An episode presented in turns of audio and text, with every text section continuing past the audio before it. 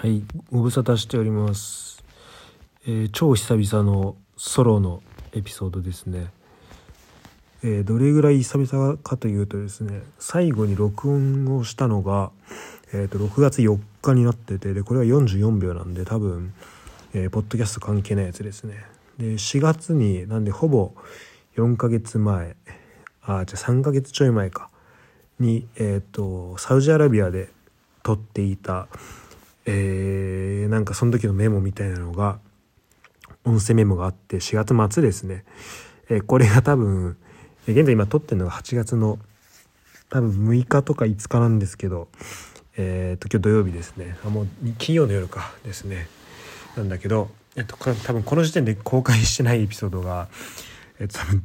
15個ぐらいあって、えっと、これを皆さんに聞くのがいつになるのかっていうところなんですけど。今日はですね、えっと、久々にあのバイリンガルニュースっていう、まあ、ポッドキャストをですねで僕のポッドキャストを、えー聞くようになった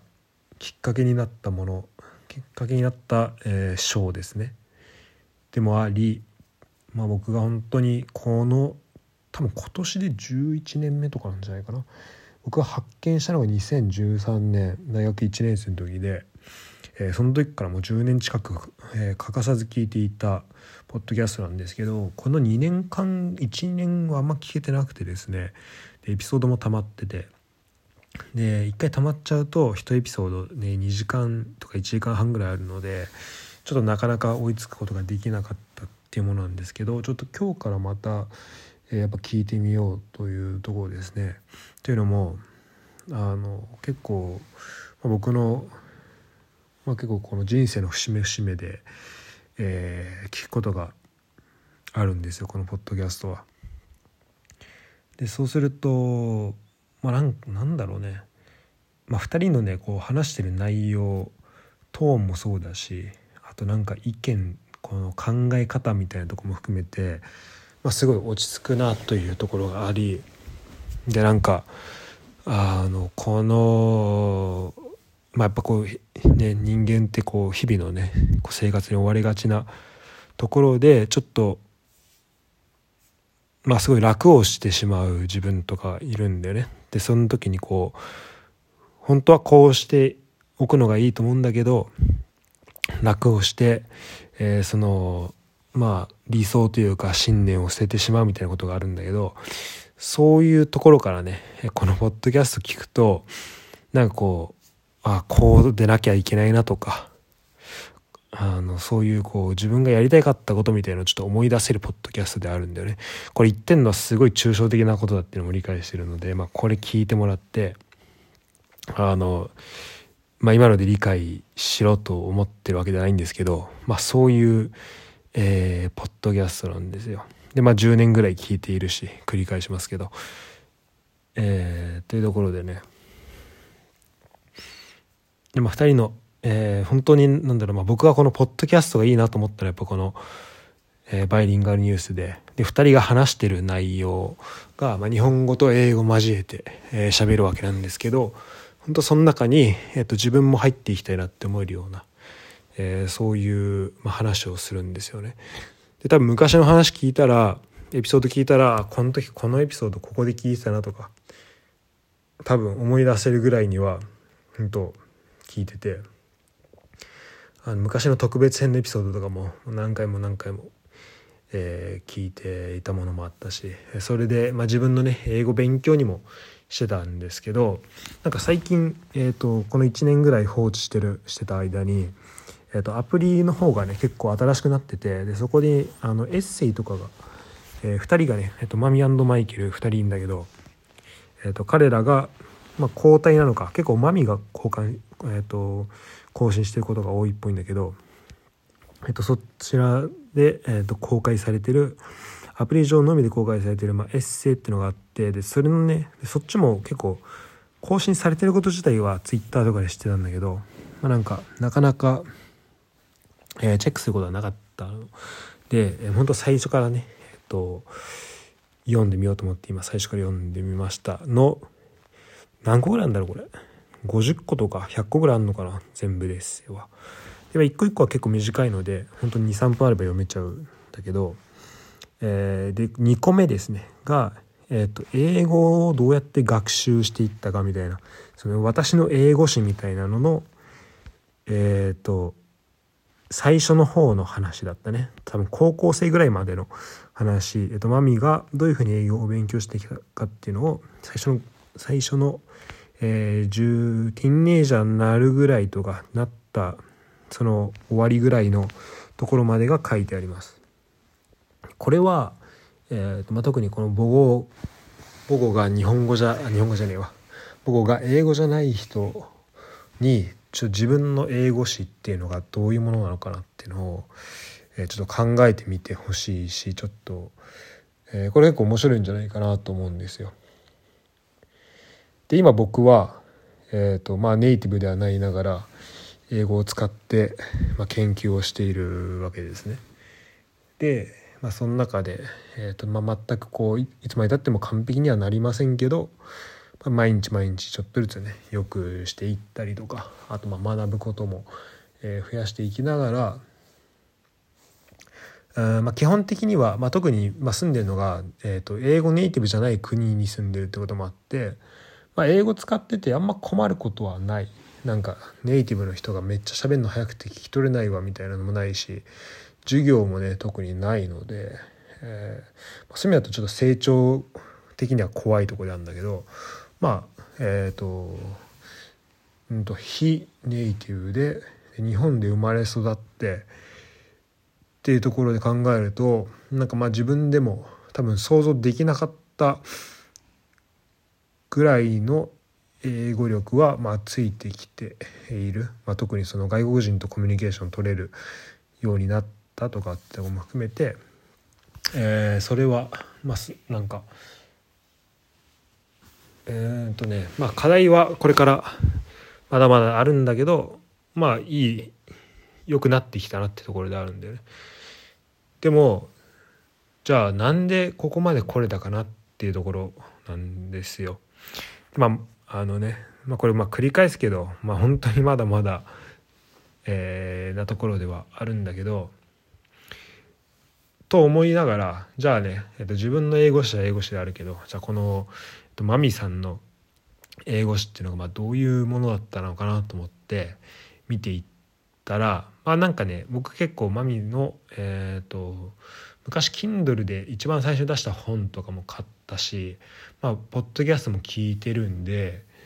まあ、大体のことは分かっていたんだけどなんか改めてこうやってエッセイで読んでみると結構なんかあの似て自分のその、えー、変遷と似ていたなってのがあってちょっとこのエピソード撮ってみようかなと思いました。で、えーとまあ、これエッセイの内容とかをまああんま細かく言うとこれ一応このなんかサブスクのコンテンツみたいになってるのであんま言わない方がいいと思うんだけどえ、ー、とまあここでね、まあ、ポッドキャストでも言われてこれ言われてることだから、えー、まあ言っちゃうとあのまあ子供の時から結構英語に触れやすい環境ではあったと。で親が英語喋れるのかな？でいとこがアメリカに住んでてなんかよく読み聞かせをしてくれたとかあと親がその英語のねなんか例えばディズニーの英語版とかをあの、まあ、英語版っていうかオリジナルかをよくこう家で流してくれたみたいなのでこう英語ね耳に慣れる環境があったから、まあ、そういう話をするとだからマミはその英語喋れるようになったんだねっていうふうに、まあ、それで納得されることが多いと。でえっ、ー、とでなんかめん話合わせるの面倒くさい話をね、まあ、あの面倒くさくて合わせるだけの時はもうあそうなんだよって言っちゃうけど、まあ、実際はそうじゃないくてっていう話から始まるんだよね。でえーと、その中で、まあ、自分はこういうことをしてたみたいなあの話をしてるんだけど、まあ、その感じがすごい、えー、俺とも、えー、似ていてっていう話ですね。で今僕はま英語を使っているのとあとまあこれは僕のこと知ってる人だったら分かると思うんだけどあのデュオリンゴっていうね語学の学習アプリで、えー、と今フラ、えー、とドイツ語と、えーと、ポルトガル語をやっててで今継続の日数が1250日ぐらいかな連続でそのアプリで語学の勉強しててでえーとまあ、パーフェクト、まあ、全くねなんかアイテム使うとこうストリーク伸ばしたりするんだけどそれ使ってないやつでも多分40周ぐらいは、えー、本当もうパーフェクトのストリークを続けているっていう状態で、まあ、本当なんか語学が好きみたいな感じのイメージを持たれることがあります。で、えーと、今言った言語以外にも、まあ、ドイツ語より全然フランス語の方が喋れるしあとまあスペイン語とかでも、まあ、その旅した時にはえーまあ、こなんだろうお店でレストランでこう注文したりとか軽いコミュニケーション取るぐらいだったら、まあ、できるぐらいの、えーまあ、力はあるみたいな感じなんですよね。でじゃあなんでそうなったかなって一番最初振り返ってみると僕なんか小学校まずね 3, 3歳か45歳とかの時になんか親があのその時の記憶はあんまないんだけどなんかヒッポファミリークラブっていうねあの多言語を学ぼうみたいな、うん、なんだっけな。なんか7カ国語で喋ろうみたいななんかそういう、えーと、語学学語学交流サークルみたいななんかそういうのがあったんだよね。今もあんのかもしんないけどそれなんか親に連れられてたらしくてでそれはなんかま公民館みたいなとこ行ってでなんかあのいろんな言葉でねあの曲聴いたりとか歌ったりとかなんかダンスその国のダンススペイン語の曲聴いたりとか、えー、俺が覚えてるんだと「えーと、アビニョンの橋」っていうねその曲があってそれに歌ってアビニョンのアビアビニョンの橋の上でかな？っていう、まあ、あのフランスの民謡があるんだけどそれをこうみんなで聴きながらなんかまあその曲がねあのアビジョンの橋の上であの踊るよみたいなそういう踊ったよかな？なんかそういう感じのね、えー、曲があるんだけど、まあ、それを聴きながら踊るとか。なんかそういう、まあ、今考えるとすごいなんだろうな。あの本当知らない人ばっかいたんですよ。でなんか毎週たまに、えー、なんか近所に住んでる会社員の人でなんかちょっとあの体験できたんですけどみたいのがあってあのこういうのがなんだろうな、まあ、コミュニティでその地域のコミュニティであのなんだろうこう部活動とかさクラブなんだ、まあ、クラブ活動に近い感じだよねっていうものの、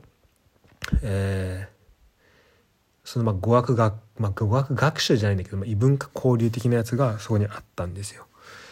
で、えーと、45歳とかの記憶ないんだけどなんか、えー、小学校34年生ぐらいの時からまたその蕨のね公民館に連れてってもらっててでえっ、ー、とで正直その時はなんか金曜の夜とかであんまり、えー、行きたくなかったんだよねなんか家で遊びたいしとか友達と遊びたいしみたいなのがあったんだけどまあなんか親に、えー、連れてかれるまま、えー、行ってみたいなところでしたね最初は。でもなんか、えー、あんまねだからその時はなんかもう反抗期もあったしうんなんか必ずしもその会を楽しんでいたわけではないんだけど、まあ、それのつながりで、えー、と小学校5年生の時にオーストラリア夏の間12週間ぐらい 1, 1週間とかかなえー、行ったりとかして全く英語も喋れないのに小小学校6年生かな。とかに行ったりとかしてとかっていう経験もまあ今考えるとしてはいるんだよね。でいまだにそのフランス語でその時ねなんか踊ってた時の曲とかは覚えてるしあのスペイン語の曲もあこれ聞いたことあるわみたいなやつも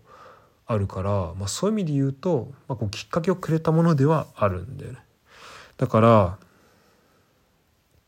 でもさっきのそのマミーの話と比べると、まあ、ちょっと弱いというかまあそれだから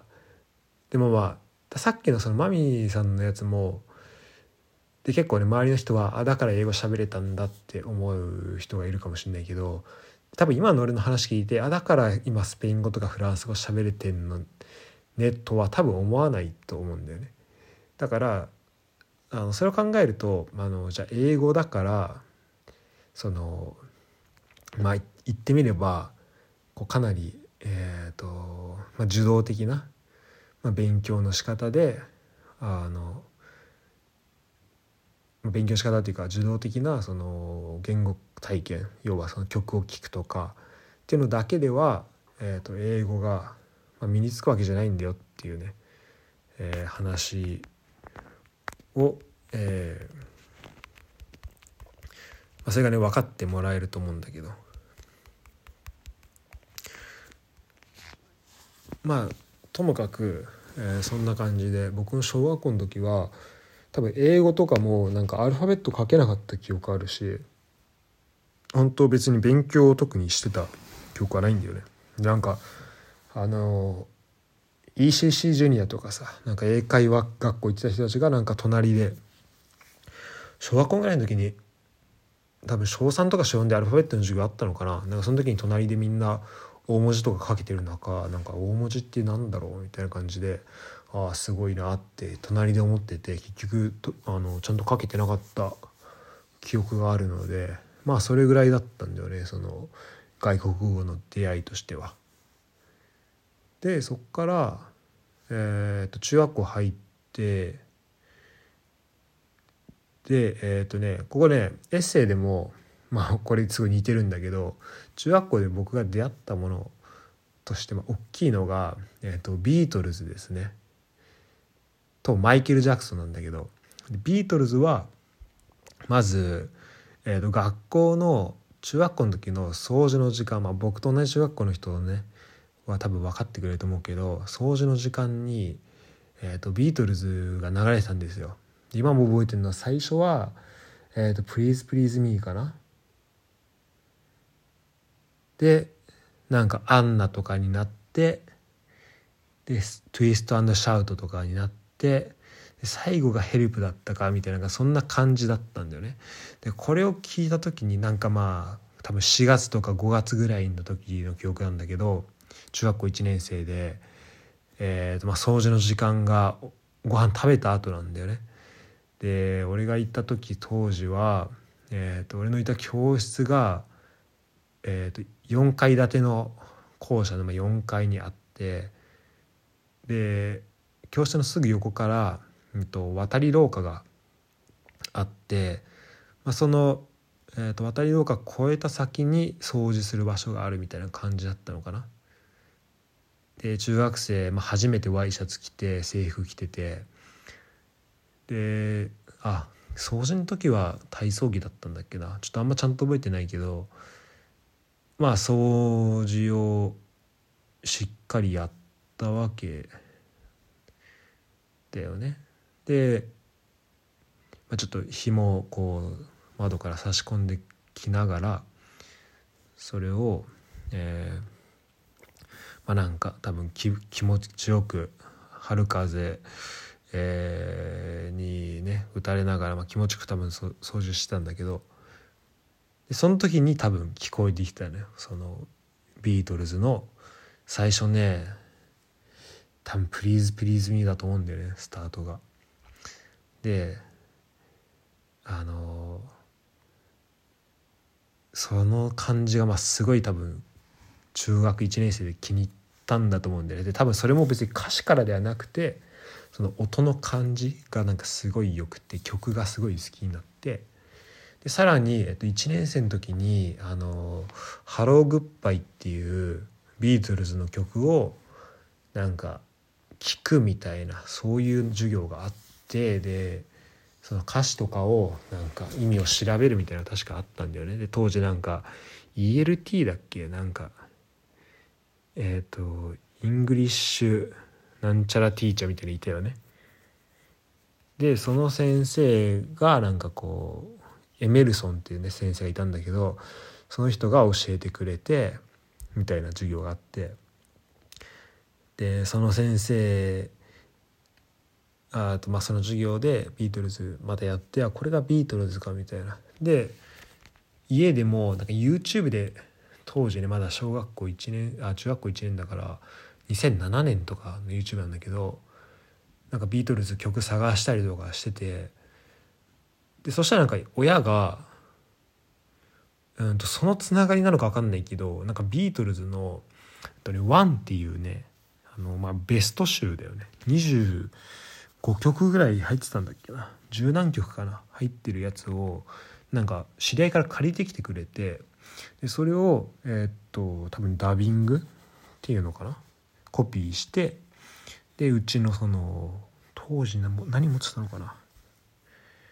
なんかね音楽プレイヤーがあったんだよねなんだっけ昔のやつあのソニーのウォークマンとか iPod, iPod タッチを iPod えーと、クラシックを持ってたんだけど多分それのね前にもっとなんか細長い乾電池みたいな形のあのやつがあってでそれとかで聞いてたんだよね多分ね。とかあとまあ CD あの借りれてた頃とかはあでも CD 自分でも作ったりしたね。なんか iTune で CD 作ってあの空の CD にこう曲入れてでそれをね家で流したりとかしてとにかく聴いてたの。でなんかそれをしかもめっちゃ長い期間貸してくれてたんだよね。そのえっ、とビートルズの曲をね。あの CD をねベストの。そこに、ま、歌詞カードがついててもうそれをほんとねもうずっと読んでた。ずっと見てた記憶が、えー、あって。で今みたいにその Google で簡単に歌詞が出てくるとかじゃなかったから、まあ、見るとしたらえーと、歌マップだっけな？なんかそういうサイトがあってそれで見るか。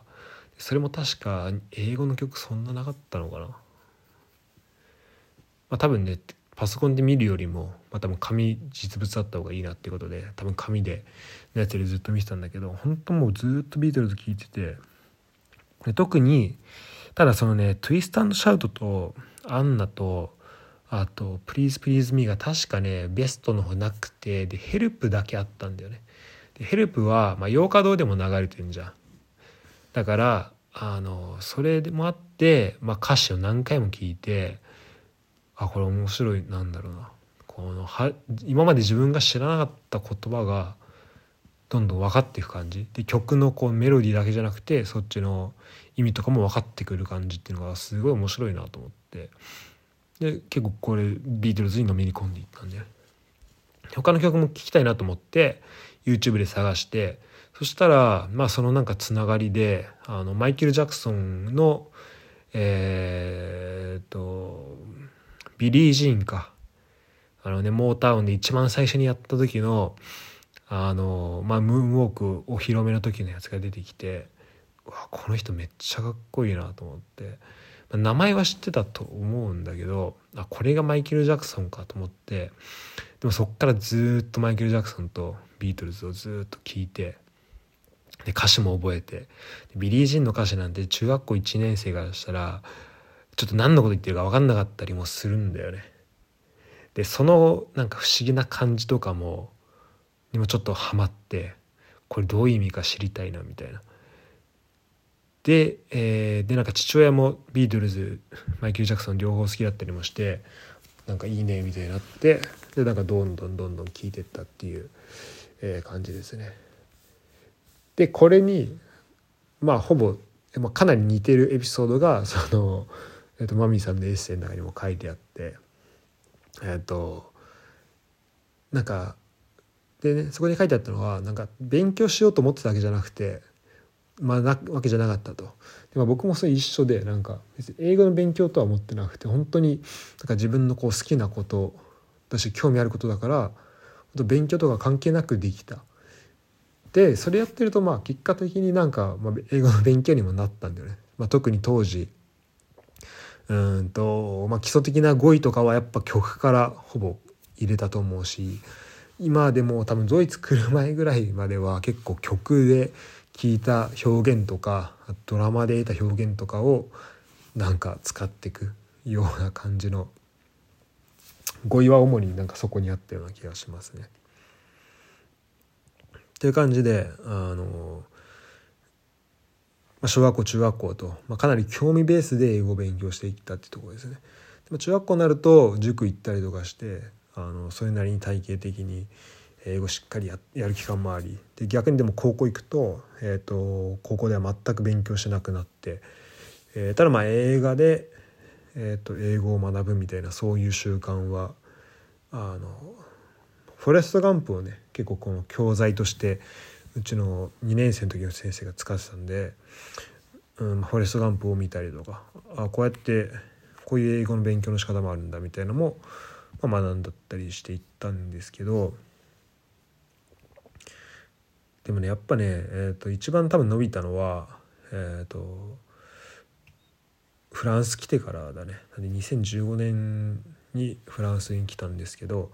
そっからの2年間は、えー、なんかよく聞かれるんだよね。今あのどうやって英語喋れるようになったのって、えー、聞かれることが最近あるんだけどその時になんかなんとなくで喋ってたんだけどあのその場のなんだろう適当にね結構返しちゃってたんだけど今考えるとやっぱ、えー、と結構ねあのなんかテキスト使ってとかじゃないんだけどやっぱその小学校中学校の時の延長だよねだからこの興味ベースでやってたことの延長として本当毎日、えー、と寝る前に、まあ、これフランス語と、まあ、メインだったんだけど最初は、えー、フランス語の本読んで分かんないところをこう電子辞書で調べてで電子辞書のなんかメモのとこに入れていくみたいな。で1ヶ月とかあある程度時間経ったらそれを全部エクセルにまとめてまあ、自分だけの単語帳を作るみたいなのをやってた。ね、で英語もえー、まあそれそうだね。英語も同じようなことやってて、えーと、その当時ミスタードラマ HBO の「ガールズ」ってやつとかあと映画とかを見ながらその語彙だったり表現とかをなんか覚えていってあまあバイリンガルニュースもそうだね。でそこでもバイリンガルニュースはだからあの2013年に出会ってほぼなんか旅先でほぼほぼ聞いてたと思うな。大学生になってからは。だから本当にエピソードこれ聞いたら例えばなんか爆笑問題の多分もともとね爆笑問題のカーボーイでこういうポッドキャストがあってっていうのを当時なんか太田さんがあの英語を勉強しててでこういう、えー、ポッドキャスト見つけてさみたいな。で当時は本当あのまあポッドキャストとかラジオって言ったら本当まあプロだけがやるみたいな。今みたいにこう YouTube とか YouTuber いてそのいろんなねなんかその音響機材とかにそのの質とかのばらつきがまだないような時代で。でなんか英語学習と思ってそのバイリンガルニュースってやつ聞いてたらなんか当時としてはまあそのね世に出る電波電波乗るっていうのもおかしいけどまあだったら、まあ、ありえないようななんか救急車の音聞こえてきてみたいな収録中になんかそういうようなやつでしかもなんか音とかもすごいちょっとあんま良くなくてみたいなね最初の方は。だけどなんか面白いみたいなところから、まあ、有名になったんでね、えっと、バイリンガルニュースは。で、えーと、満を持してそのバイリンガルニュースの2人が、えーと爆えーと、有名になった後にねそのカーボーイに出てっていうエピソードをなんか、えーと、バルセロナで聞いたなとかあとジャスティン・トルドーっていう、えー、とカナダの新しい、えー、と大統領になった時なんかすごいイケメンでみたいな。ですごい、まあ、いい人そうだみたいな話になった時も2015年の10月とかぐらいに本当そのカナダのあじゃあバルセロナの旧市街のなんかちっちゃい美術館の前歩いてたなとかまで結構思い出せるぐらいまあだかこう記憶に残るものでは、えー、あるしなんかそのこう体験とかもなんか自分のやっぱり、ね、その体験するとこう記憶に結びつくっていうのはまああると思うんだけどえっ、ー、となんでこの話したんだっけな。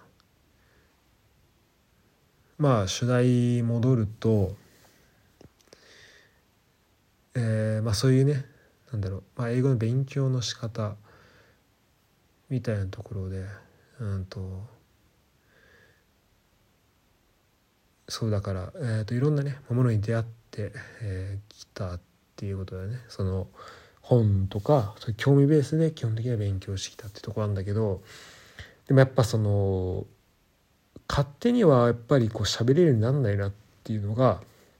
すごい思う、えー、特にまあこの2年間はっていうところで、えー、しかも英語の能力も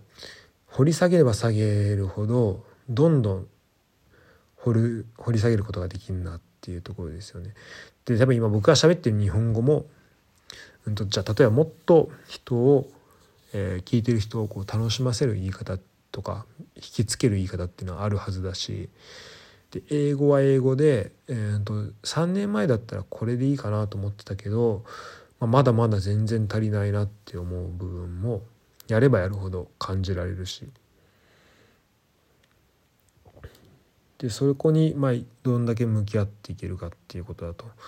思うんだけど、えー、とまたこんなこと喋ってたら何喋るか忘れちゃったけどまあそんなところかな。あそうでやっぱフランス語もそうだしスペイン語も、えー、英語もまあスペイン語に関してはそんなに時間かけてないけどでもやっぱりえっ、ー、とね受動的なところの学習だけじゃなくてやっぱこうちゃんとだから僕の場合だと英語の出会いとかそのフランス語とかの出会いはフランス語も考えてみたらだから3歳とか4歳ぐらいには一応出会ってるわけよ。で親も結構好きだからそういうのでボサノバとかも好きだからでポルトガル語とかもあのめっちゃちっちゃい頃から聞いたことになるんだけどでもやっぱそれ聞いてるだけだったらあの学ぶことはできない身につくことはないんだよねやっぱね。で、うんと、どれだけじゃあどうやって身についたのかっていうとやっぱそれは、うんと、その言語に対してなんか試行錯誤を、まあ、どれだけしてきたかなかっていうところだと思っててそれが証拠に、まあ、今はじゃあ僕ドイツに2年間いるけど、えーまあ、ルーメイト基本基本的には英語で喋ります。でお店行った時だけほぼほぼ、ね、ドイツでドイツ語で喋ります。でまあ他にはじゃあパーティーとかあった時に、まあ、ドイツ語聞くことはありますとか、まあ、基本的にその電車の中とか乗ってても、まあ、英語ドイツ語聞くことはありますだけど、えー、試行錯誤することは、えー、まあお店の中、ね、カフェとか行った時ばっかですってなるとやっぱじゃあカフェとかレストランとか行った時しか、まあ、基本的には喋れないわけよ。一応ねその週1で語学学校とかやってるけどうんとまあ、その日常的にその試行錯誤するってことがないとやっぱそれは、うん、学べないわけでそういうこの経験っていうのが大事だし逆にそれをできるかどうかっていうそれができれば語学は、うんとまあ、学べるように、えなるんじゃないかなっていうふうに、え身につくなっていうふうには思ってます。で最後にそのね、えー、と確かねなんかコリンさんっていうえー、っとそのバイリンガルニュースの2人のだから大学生の時の同級生かな？の人が、えー、っと出てた時の回でなんか2人はどうやって勉強英語を勉強したんだみたいなてかまあそもそもねマミさんが英語どうやって勉強したんだみたいな話になった時に、まあ、さっき来た出たような話になったわけよ。なんか本当初対面でもう1回しか会わないような人だと結構適当に話し合わせて、えー、終わっちゃうと。でも本当はねこうやって結構頑張ってきたんだよみたいな話した時にもう一人マイケルっていうねその、えっと、一応アメリカ生まれなのかな？で日本で育って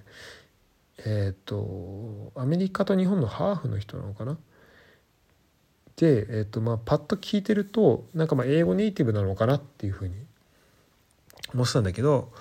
なんかその人もあのドラマとか見て結構字幕をこう書き写してっていうのをやってた。もしかしたらそれ日本語に対してなのかもしだったかちょっと英語に対してだったかちょっとちゃんと覚えてないんだけど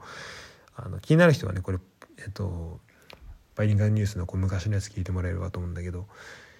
っていう話をしててあマイケルもそんだけ頑張ってたんだみたいなこう会話があったのが結構覚えてるしあこれすごいいいなんだろうね当時のすごいモチベーションになったんだよね。で当時その話してる時代とかも